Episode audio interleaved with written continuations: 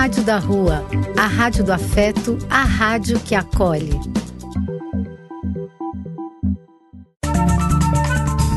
Apoio: Casa de Vó, Banho para Geral e Instituto de Políticas Relacionais. Programa do Véio. A alegria do véio pulsando nas ruas, falando da vida, do amor e das pessoas.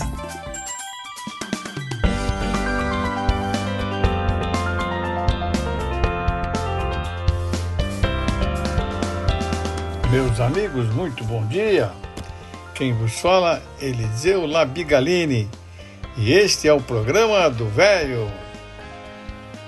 Bom dia, tudo bem com vocês? Tá um belo dia, não?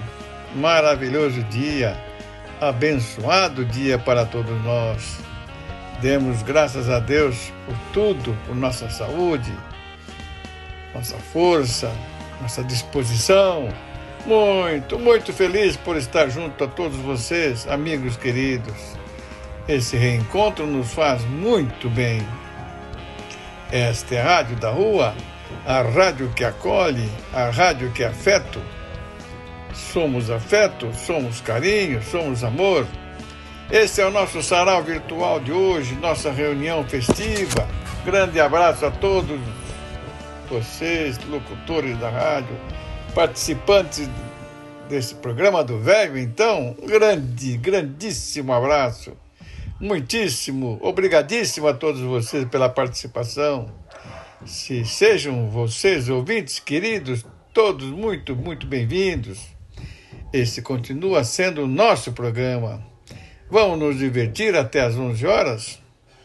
Lembrando que precisamos ficar atentos a tudo que nos cerca, contra tudo de errado que aí está, sobre os quais não podemos, não devemos nos conformar repetindo sempre aquele pensamento: temos que ser tal e qual aquele passarinho que leva uma gota que seja de água em seu bico para ajudar a apagar um fogo enorme na floresta.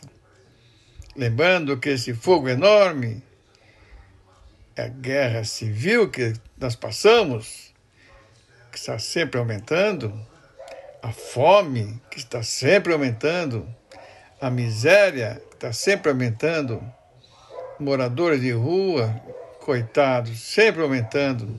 Preconceito racial, então, nem se fala.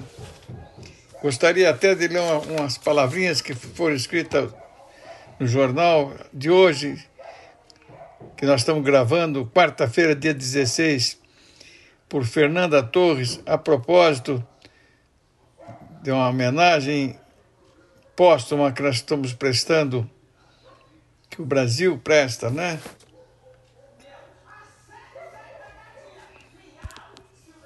Ao nosso querido Jabor.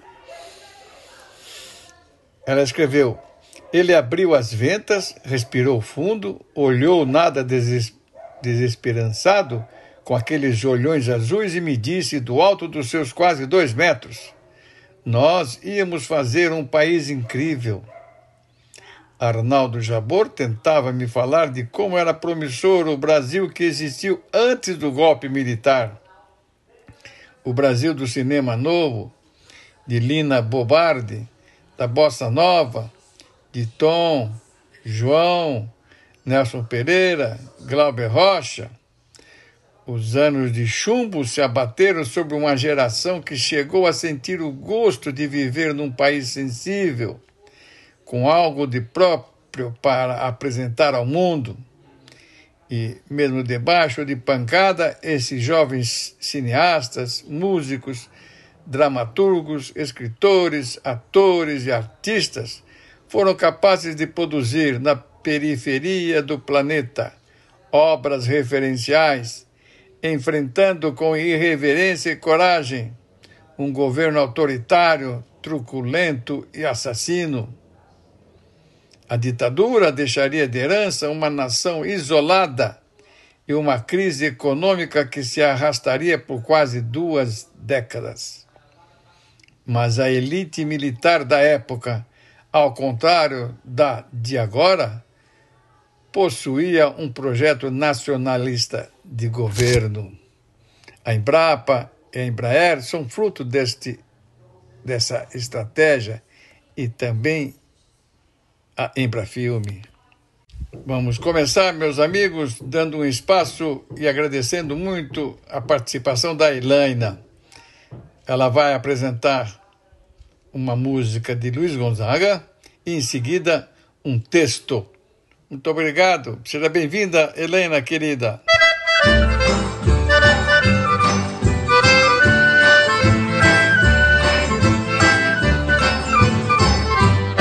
Passei um dia pela sombra da aroeira, mas que árvore traiçoeira, veja em que fui me meter.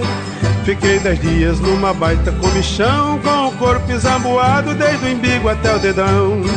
Desde esse dia nunca mais entrei no mato, prefiro o carrapato a ter de novo a coçação. Desde esse dia nunca mais entrei no mato, prefiro o carrapato a ter de novo a coçação.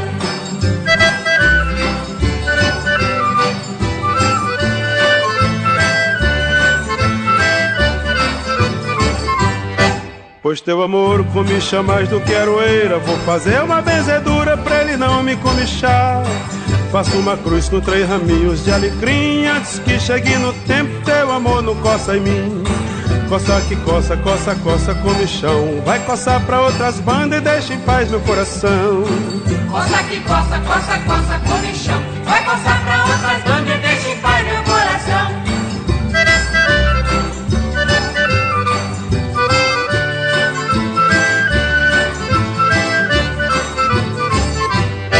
Nós temos moço, temos a vida pela frente. Não faz mal se a gente perde um pouco a esperar.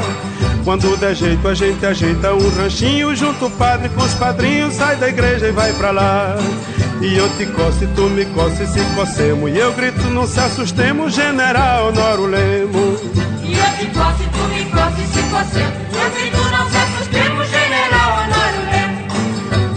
E eu te coço e tu me coça e se cocemos. E eu grito, não se assustemos, general Noro Lemo. E eu te coço e tu me coça e se cocemos. Eu grito, não se assustemos, general Lemo. Bom dia, amigos do programa do Véio. Esse Luiz Gonzaga, não?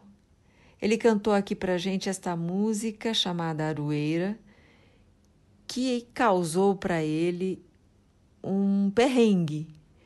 Então, resolvi deixar aqui um pouquinho de esclarecimento sobre as nossas plantas, principalmente as nossas árvores nativas. Aroeira. Temos quatro tipos delas no nosso Brasil. Essa que Luiz Gonzaga canta, que causou tanto problema, é a aroeira brava. Ela realmente causa alergia, ferida e, inclusive, o cultivo dela é bem difícil, porque as pessoas que lidam com ela também sofrem desse mesmo mal. Nome científico literae moleo, moleoides. Moleoides. Nome difícil, né? Mas é isso. Depois temos aroeira salsa, nome científico esquino mo, esquinus mole. É o falso chorão. Essa é exótica, onde no Brasil a gente encontra bem mais fácil. Temos a aroeira verdadeira, essa que possui uma madeira bem resistente, é usada nas construções civis, como morões. E por último, a aroeira mansa, aroeira pimenteira, essa que dá a pimenta rosa, que muitos de nós conhecemos. Aliás, fica aqui uma dica: pimenta rosa, mel sobre o queijo que você mais gostar é uma excelente opção. Então, salve Luiz Gonzaga, cuidado com as aroeiras e um ótimo domingo para todos. E agora chegou a hora do texto do nosso querido amigo Altino. Obrigado, Altino. Meus amigos, bom dia. Uma simples reflexão. A vida não espera por nós. Ela não estaciona, seguindo inexoravelmente o rumo ao futuro. Qualquer que seja o minuto, ele é precioso quando se trata da nossa felicidade. Felicidade não é ilusão, é uma realidade. possível a todos que nela acreditam e lutam para tê-la. Muitos dizem que ela é feita de momentos, mas são os longos períodos de felicidade que nos ajudam a vencer as dificuldades. Ser feliz é ter sempre o sorriso do bom humor, e para ter bom, bom humor é preciso compreender as dificuldades da vida. E para compreender a vida é preciso que nos conhecemos por dentro, porque quem se conhece pode se desvencilhar do mal com maior facilidade. Pessoas felizes não dão valor ao mal quando lhe bate a porta. Amam mais, vivem melhor, adoecem menos, evoluem mais e o sofrimento toma distância do seu dia a dia. Quem tem fé e autoconfiança se acostuma a pensar e agir positivamente e percebe que as possibilidades de felicidade não estão nas coisas boas, pois aprende a extrair de qualquer situação incômoda preciosas lições que pavimentam a vida com a prazerosa expectativa da vitória. Que este dia transborde positivamente alegria e bom humor a todos nós, trazendo tudo o que possa nos guiar para o bem, nos garantindo uma consciência tranquila, que é um dos pilares da felicidade. Um forte abraço para todos e até breve. Obrigado. E agora chegou a hora daquela segunda parte do texto que nos mandou nossa querida Maria do Carmo Guido. Vamos falar um pouco sobre é, as questões é, que não estão boas nem para os idosos e nem para ninguém atualmente na grande crise que atravessa a sociedade brasileira, né? É, apesar de tudo que acontece, quando a OMS decretou a epidemia de Covid-19 em março de 2020, nós éramos o grupo de risco marcado para morrer, né? Não sei se você se lembra, de, os ouvintes se lembram, que era assim, mortes em, em cadeia, principalmente nas instituições, onde tem idosos institucionalizados, que hoje a gente chama de ILPI, instituição de longa permanência. O que, que salvou os idosos? A ciência. A ciência nos salvou, porque é, muita pressão aqui da sociedade, dos cientistas, da Sociedade de Genotologia, de Proteção às ILPIs, os idosos tiveram prioridade na vacinação, principalmente os idosos institucionalizados. Então, rapidamente foram todos é, vacinados e o que a gente vê é uma, é uma vitória da ciência, né? E, e também, lamentavelmente, tiveram que seguir aquele protocolo do isolamento, né? Foi o que salvou. Então, hoje, a gente vê estatísticas, o grupo de idosos não é mais o grupo onde se concentram mais óbitos hoje pela pandemia, né? Então, é a pandemia é um flagelo para a sociedade toda e para nós, principalmente, porque a gente foi no início toda essa essa preocupação e esse estigma. Atualmente a gente está inserido no padrão da sociedade em relação à Covid. Mas então nós vamos falar da, do padrão da sociedade que afeta não só os idosos, como toda a sociedade.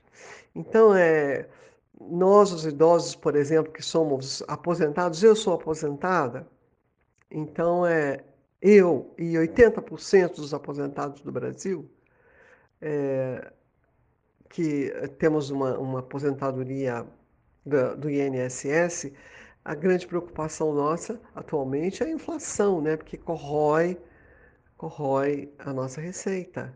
E a gente, como a gente não está nativa, não temos um, um sindicato, temos um sindicato, mas é.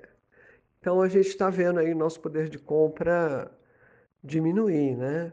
E então é essa é uma, é uma grande é, preocupação dos idosos. A gente que está na classe média, que nós temos habitação digna, nós temos é, acesso à, saúde, etc., estamos com essa preocupação. Você imagina, eu já mencionei que 80% dos aposentados aqui no Brasil, eles são aposentados é, pelo INSS e a média do valor pago pelo INSS é R$ 1.214. Então, você imagina como vivem ou não vivem os idosos no Brasil atualmente. Sobrevivem, né? Problemas como insegurança alimentar e, e outros, né? E uma outra consequência da pandemia que nos atingiu é que no, na massa de desemprego que acontece hoje no Brasil, é, os idosos eles se tornaram arrimo de família em muitos casos. Muitos casos, a renda da Seguridade Social é uma receita que chega, né? Então, é, muitas famílias onde estão desempregados os filhos e os netos giram em torno do, dos idosos, né? Então, os idosos têm esse ônus ainda. E tem um outro ônus, vamos refletir. A pandemia já provocou mais de 630 mil mortes no Brasil, que gerou mais de 130 mil órfãos na faixa etária de 0 a 18 anos. Grande parte desses órfãos, eles estão sob a guarda ou sob guarda e tutela dos avós. Então, mais um ônus para a população idosa no Brasil.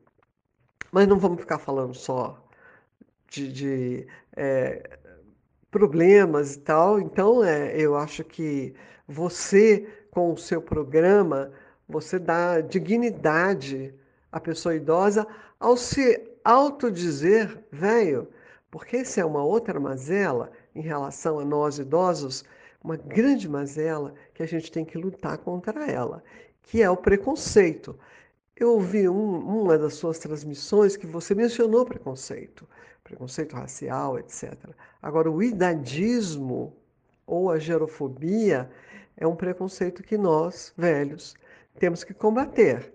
Por quê? Velho é ruim? Não, velho é muito bom, porque a gente tem uh, sabedoria, tem experiência e a gente sabe é, lidar com muito mais tranquilidade em relação a conflitos familiares, por exemplo, né?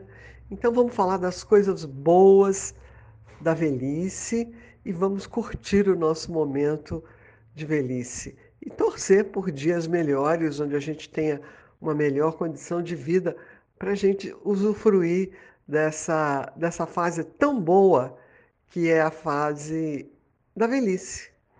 Um abraço para você e para todos os seus ouvintes. Agora chegou a hora da nossa querida Patrícia Curti ela vai apresentar um texto, em seguida uma poesia e por último uma música da Elza Soares, A Carne.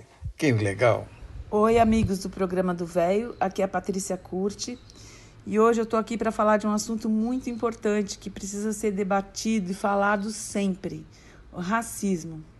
Ao contrário do que muitos dizem, o Brasil é um país racista e é um racismo estrutural, entranhado na nossa cultura e na nossa história. Mesmo que você pense que não é racista, nós fomos criados num sistema que nos induz a pensar e agir dessa maneira.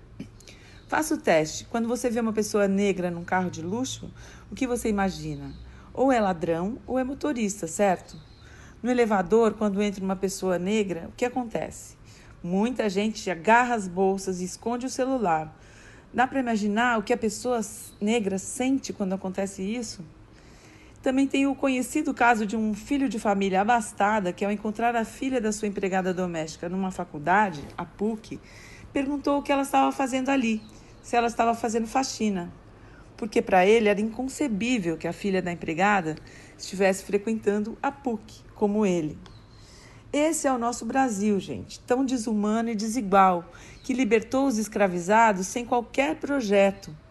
A historiadora Lilia Schwartz aponta que momentos após a Lei Áurea, logo que se seguiu, né, a Lei Áurea assinada pela princesa Isabel, não houve nenhuma preocupação com a inclusão dessas populações de ex-escravizados. Nada, não, não, se cuidou da educação, saúde, habitação. Eles foram jogados na rua e ficaram à própria sorte.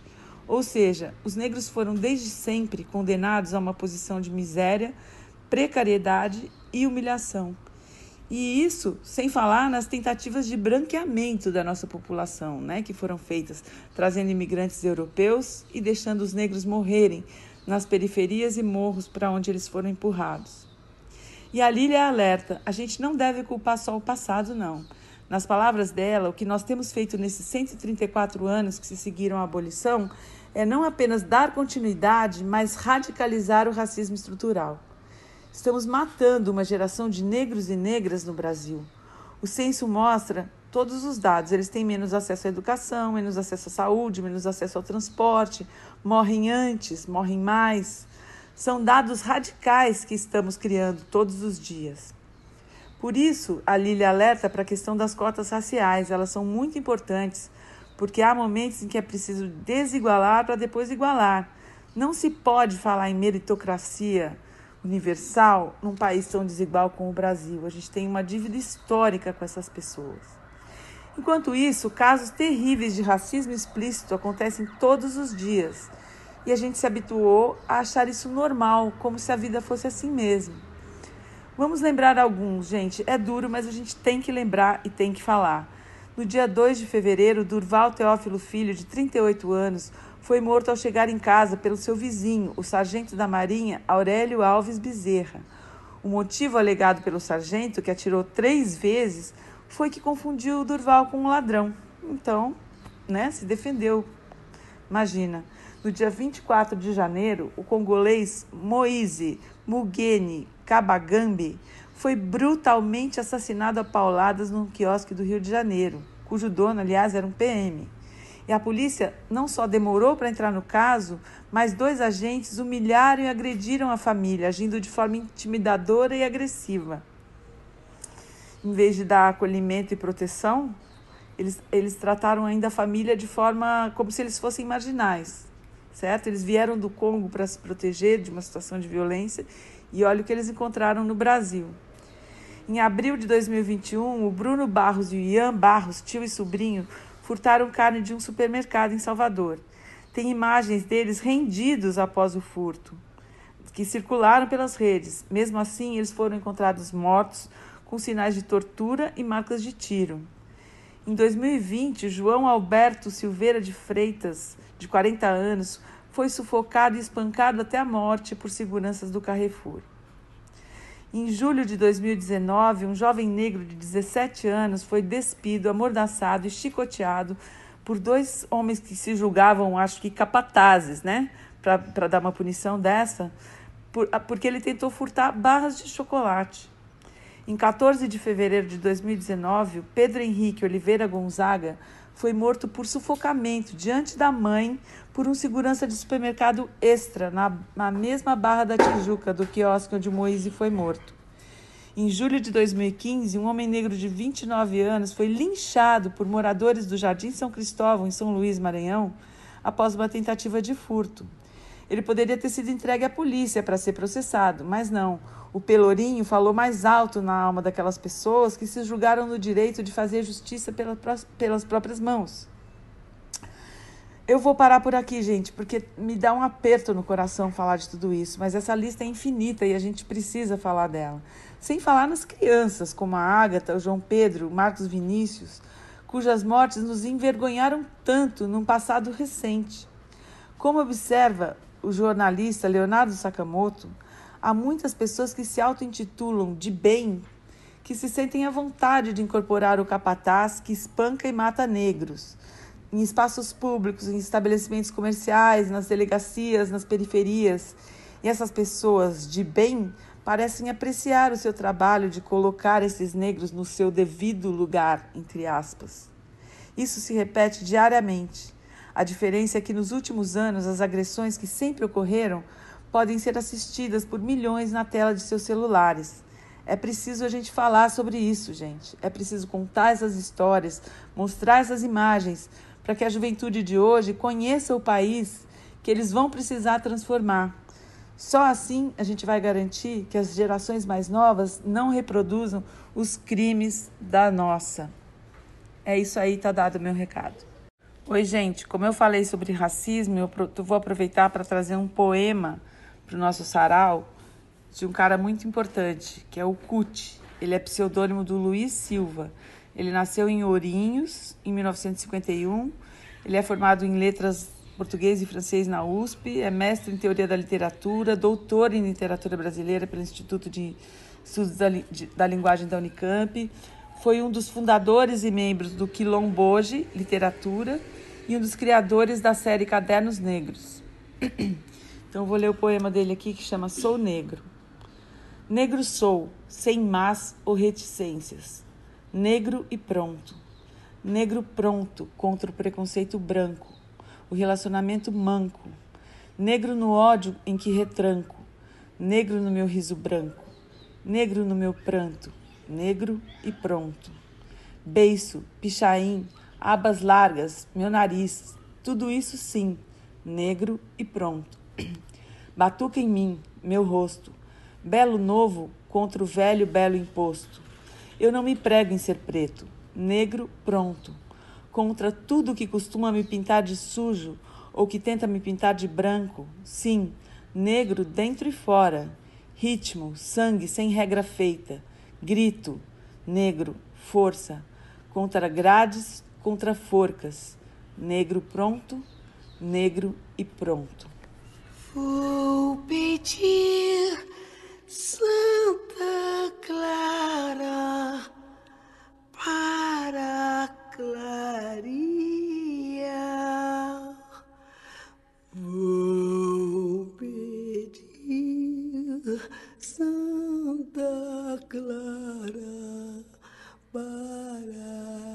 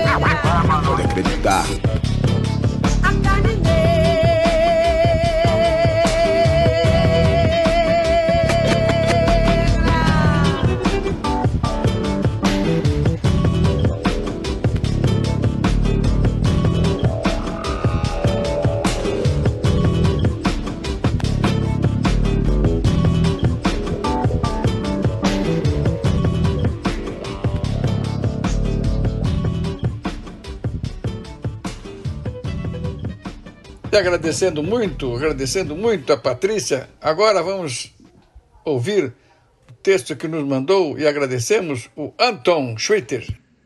Olá, amigo do pro- programa do Velho. Bom dia. Aqui é Anton Schwitter novamente no nosso cantinho. Hoje estou triste. Hoje não venho trazer comentários sobre notícias ou fatos, mas falar de sentimentos que me chegam cada vez mais com, com mais força. Confesso aqui, não quero ser pessimista, mas eu estou com o meu saco cheio.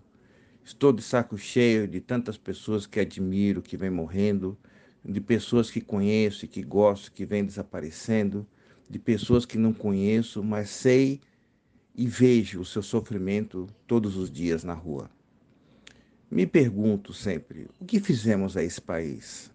O que fizemos para merecer esse imenso retrocesso em todas as áreas?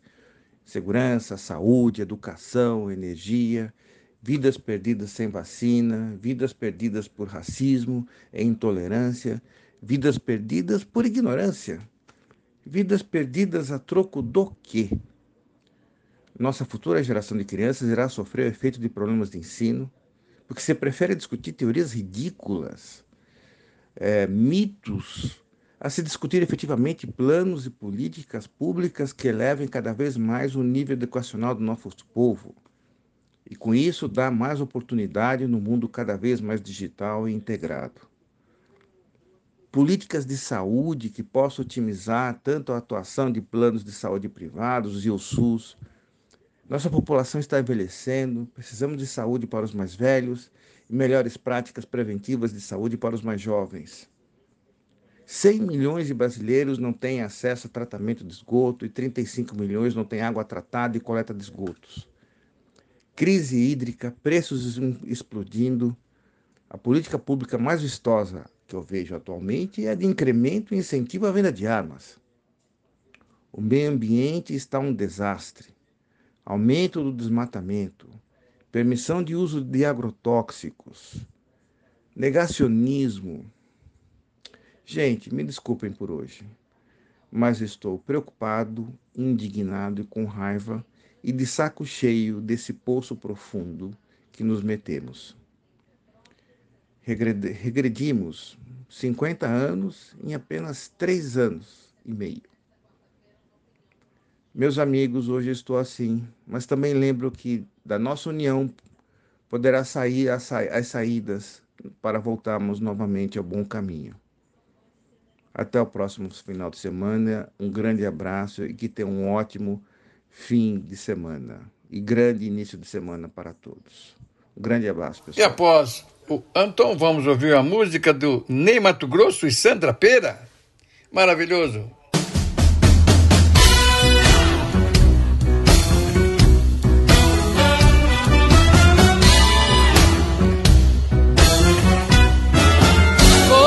Sente nem vê, mas eu não posso deixar de dizer, meu amigo, que uma nova mudança em breve vai acontecer.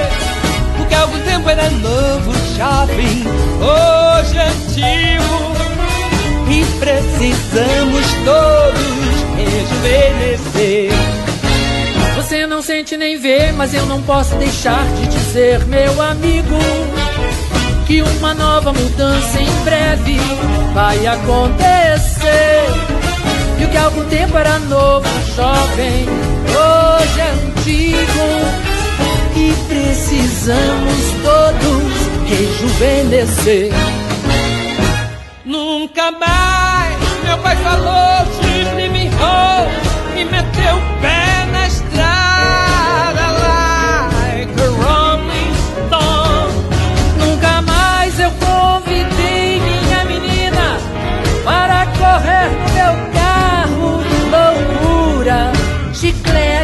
som.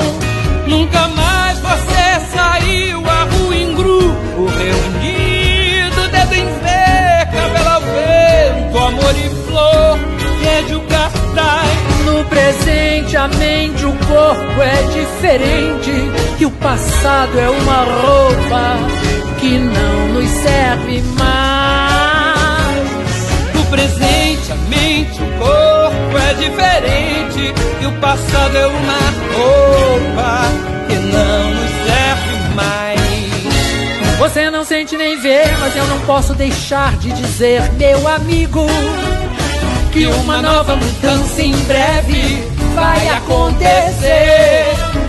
E o que algum tempo era novo, jovem, Hoje é antigo e precisamos todos rejuvenescer. como poeta louco americano, eu pergunto ao passarinho, Blackbird, o que se faz? Haven, never, haven, never, haven. Assum preto me responde, tudo já ficou pra trás. Heaven. Passo preto me responde, o passado nunca mais. Você não sente nem vê, mas eu não posso deixar de dizer, meu amigo, que uma nova mudança em breve vai acontecer.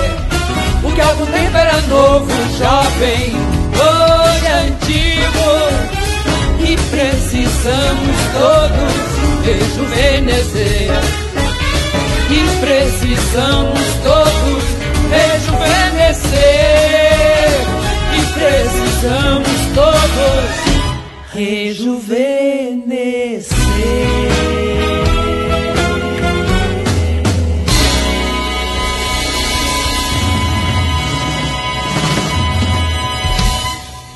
E após essa música legal, chegou a hora do texto que nos mandou Cíntia. Obrigado, Cíntia.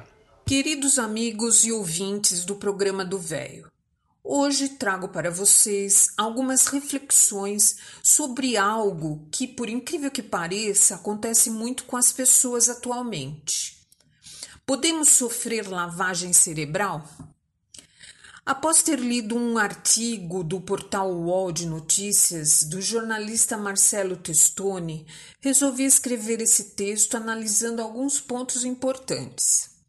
Muitos já ouviram dizer que determinada pessoa mudou tanto a sua forma de pensar, de ver o mundo, que parece ter sofrido uma lavagem cerebral, não é?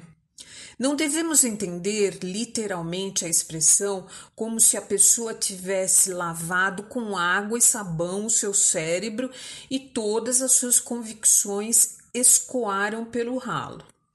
Lavagem cerebral ou reeducação forçada são sinônimos para manipulação, persuasão e coerção.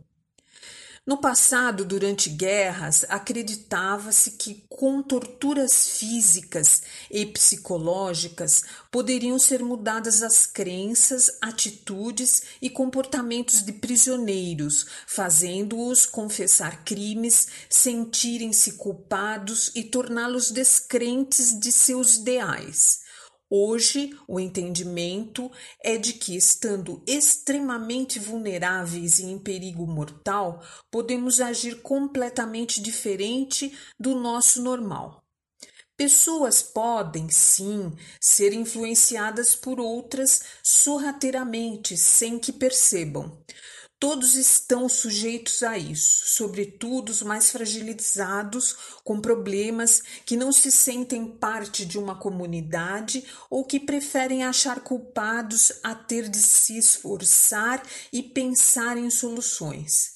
O processo para esse tipo de lavagem ocorrer é gradual, com muito consumo de uma mesma informação, teorias e interação com pessoas que pensem igual, levando a uma radicalização. Aliás, hoje em dia, isso é muito comum para aqueles que acreditam em tudo que leem nas redes sociais. Nossas mentes instintivamente buscam por padrões em tudo, o tempo todo, e quando isso dá certo, é difícil de ignorar. Sabe quando se enxerga o formato de um rosto numa fruta, ou numa rocha, ou numa nuvem, ou numa vidraça, por exemplo? É exatamente isso. Para sobreviver, nossos ancestrais precisavam associar, associar sons na mata com a possível presença de um predador, cheiros e tons estranhos com algo que pudesse fazer mal à saúde e por aí vai. Sem esse mecanismo, estaríamos enrascados. O lado ruim é que ele pode ser manipulado. Assim, pessoas que se unem movidas por reações emocionais correm o risco de parar de refletir, de se questionar, e, e, é o famoso Maria vai com as outras, conforme aponta a doutora em psicologia pelo Instituto de Psicologia da Universidade de São Paulo, Liliana Seger. A mudança no comportamento ocorre porque a pessoa aceita e passa a agir de acordo com os estímulos recebidos, como se não tivesse mais atitudes próprias, como se os pensamentos não fossem mais dela. Isso pode começar a vir por meio de mensagens subliminares e inclusive de gente influente. Tem muitos influencers por aí na internet.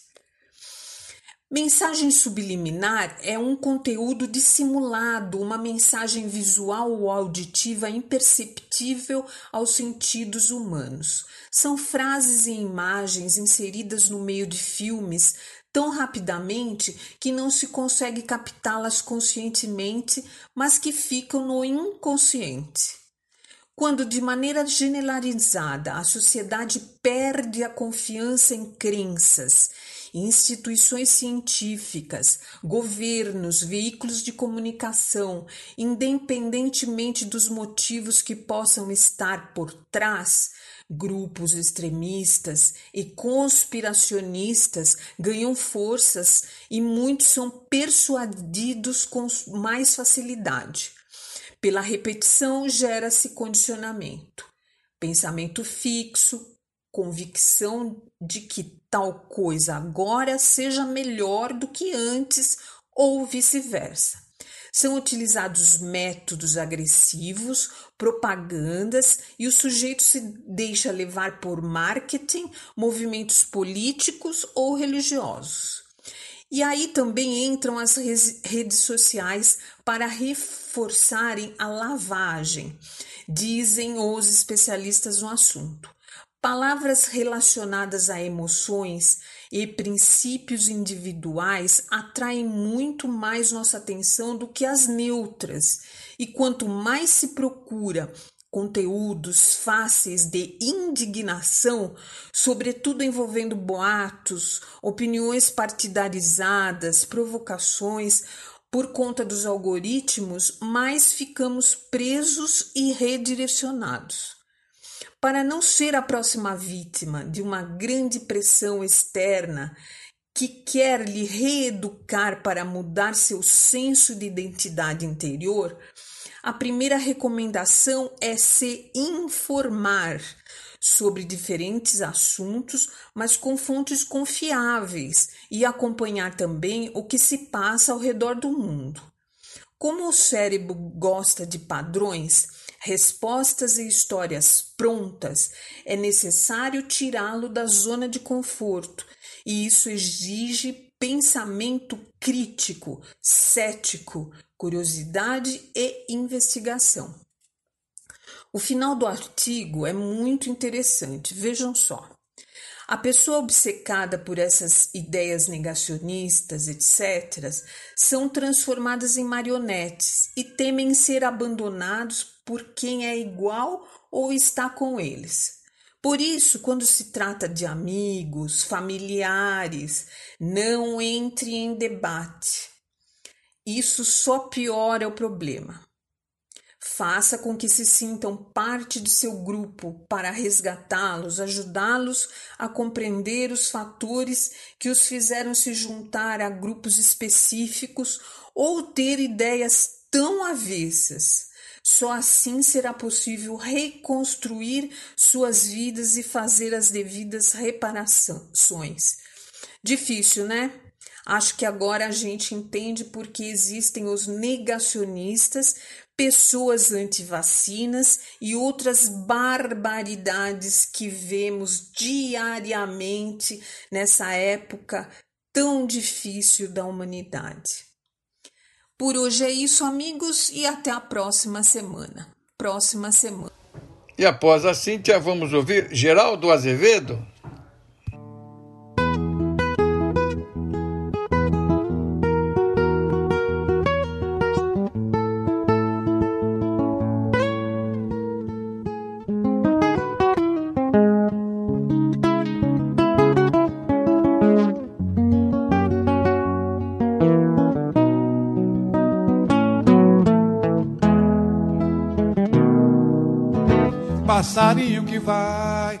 Para aquele lado.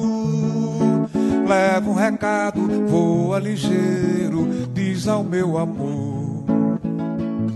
Tô tão sozinho aqui, com uma saudade sem fim. Passarinho, se eu tivesse asas não te pedia, eu mesmo ia ver o meu amor. Meu amor, pedaço de céu, ardente desejo, apaixonado. Eu quero seu beijo, ficar ao seu lado e ser mais feliz. Voa, voa, voa, passarinho, leve as penas do destino, vai ao meu amor contar. Que eu não sei viver sem seu carinho, sinto falta dos seus braços e da luz do seu olhar, passarinho. Voa, voa, voa, passarinho, leve as penas do destino vai ao meu amor contar que eu não sei viver sem seu carinho. Sinto falta dos seus braços e da luz do seu olhar, passarinho. Voa, voa, voa, passarinho, leve as penas do destino, vai ao meu amor contar que eu não sei viver sem seu carinho. Sinto falta dos seus braços e da luz do seu olhar, passarinho. E agora chegou a hora do texto que nos mandou Flora. Obrigado, Flora. Bom dia, queridos ouvintes e amigos do programa do Velho. Hoje, a pedido do nosso amigo Eliseu, trouxemos umas curiosidades sobre o nosso irmão mineiro. Mineiro não fica solteiro, ele fica sorto na bagaceira. Mineiro não conserta, ele emenda. Mineiro não bate, ele senta-lhe a mão. Mineiro não bebe um drink, ele toma uma. Mineiro não é sortudo, ele é capaz. Mineiro não corre, ele dá uma carreira. Mineiro não percebe, ele dá fé. Mineiro não sai apressado, ele sai desembestado. Mineiro não aperta, ele arrocha. Mineiro não dá volta, ele rodeia. Mineiro não ouve barulho, ele ouve um trem. Mineiro não quebra algo, ele tora. Mineiro não fica triste, ele fica encabulado. Mineiro não desconhece seus conterrâneos. Ele pergunta: é filho de quem? Mineiro não dá bronca, ele dana. Mineiro não se dá mal, se lasca todinho. Mineiro não se espanta, não diz xi, ele diz uai, menino. Mineiro não briga, quebra o pau. Mineiro não fica bravo, vira o zetelo. Mineiro não fica apaixonado, ele arreia os pneus. Mineiro é mineiro, ai. A seguir, tem alguns conselhos do Mineirinho quanto à pandemia que está aí. Um, não fica na montoeira de gente. Se alguém espirrar, fala Deus te crie. Usa álcool em gel. Fica dentro de casa. Não vai para cada avó. Não vai para Guarapari, Cabo Frio, nem Porto Seguro. Limpa os trem onde põe a mão. Gente gripada, arreda. Mulher pançuda, cuidado dobrado. Fica veiaco pros velho. Um grande abraço a todos os ouvintes e principalmente aos nossos irmãos mineiros. Bom domingo. E agora chegou a hora do Cabral, o texto que nos mandou. Muito obrigado, queridão. Bom dia, Eliseu. Bom dia, amigos do programa do Velho. Hoje eu trago uma historinha sobre a tolerância. Um famoso senhor poderoso gritou com o diretor da sua empresa, porque estava com ódio naquele momento. O diretor, ao chegar em casa, gritou com sua esposa, acusando-a de que estava gastando demais o seu dinheiro porque havia um bom e farto almoço à mesa.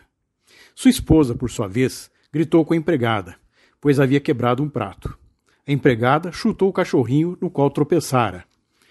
O cachorrinho saiu correndo e mordeu uma senhora que ia passando pela rua, porque ela o estava atrapalhando a sair pelo portão.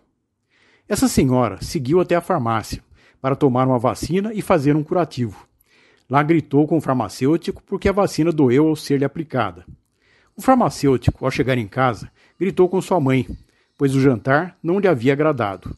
Sua mãe tolerante, um manancial de amor e perdão, afagou seus cabelos e beijou na testa, dizendo-lhe: Filho querido, prometo-lhe que amanhã farei os seus doces favoritos. Você trabalha muito, está cansado e precisa de uma boa noite de sono. Vou trocar os lençóis da sua cama por outros bem limpinhos e cheirosos para que você descanse. Amanhã você irá sentir-se melhor. E abençoou, retirando-se e deixando-o sozinho com os seus pensamentos. Naquele instante, rompeu-se o círculo do ódio, porque ele esbarrou com a tolerância, com o carinho, com o perdão e com o amor. Se neste momento você está ou lhe colocar em um círculo de ódio, lembre-se, com tolerância, carinho, perdão e amor, poderá quebrá-lo. Era isso, meus amigos. Um forte abraço e uma ótima semana a todos. E por último, vamos ouvir o texto que nos mandou nossa querida da hidroginástica, Regina. Um abraço, Regina. Bom dia, amigos da Rádio da Rua. Vou ler um texto de Alain Dias Castro. Toda criança nasceu para educar um adulto, porque ela sabe que não sabe tudo e só por isso já tem muito a ensinar. Não é porque a gente já aprendeu a andar que já sabe aonde quer chegar.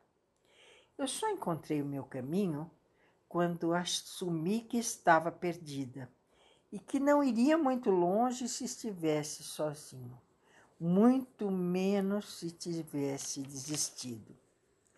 Enquanto o adulto perde a coragem de insistir, a criança perde o medo de cair. E quando cai, ela chora, mas o adulto, na hora de demonstrar seus sentimentos, se apavora. A vontade da criança não mente. Ela troca a necessidade de fazer sentido por só fazer o que sente. O adulto se preocupa em não errar, sempre pensando no que os outros vão pensar. A criança tropeça e recomeça a aprender. Foi caindo que começou a andar. Foi levantando que aprendeu a correr. Perceber que cada passo é um aprendizado. Fez perder o medo de ir para o lado errado, porque o erro é ficar parado. E você só para de aprender se parar. A gente só envelhece quando esquece que a vida está passando enquanto a gente passa a vida no sofá. Reaprenda a dizer que não sabe. Reaprenda a andar para que o caminho não acabe. A chorar quando tem vontade e até a sorrir, mas com sinceridade. Às vezes, a resposta está em não saber, por isso eu não me iludo. Quando acho que sei tudo, é porque tenho muito a reaprender. E assim é, meus amigos, que damos por encerrado hoje. Que bacana que foi esse, passarmos esse hora juntos, não? Muito obrigado pela audiência, obrigado por tudo. Uma boa semana que começamos. Um abraço, bom final de domingo a todos.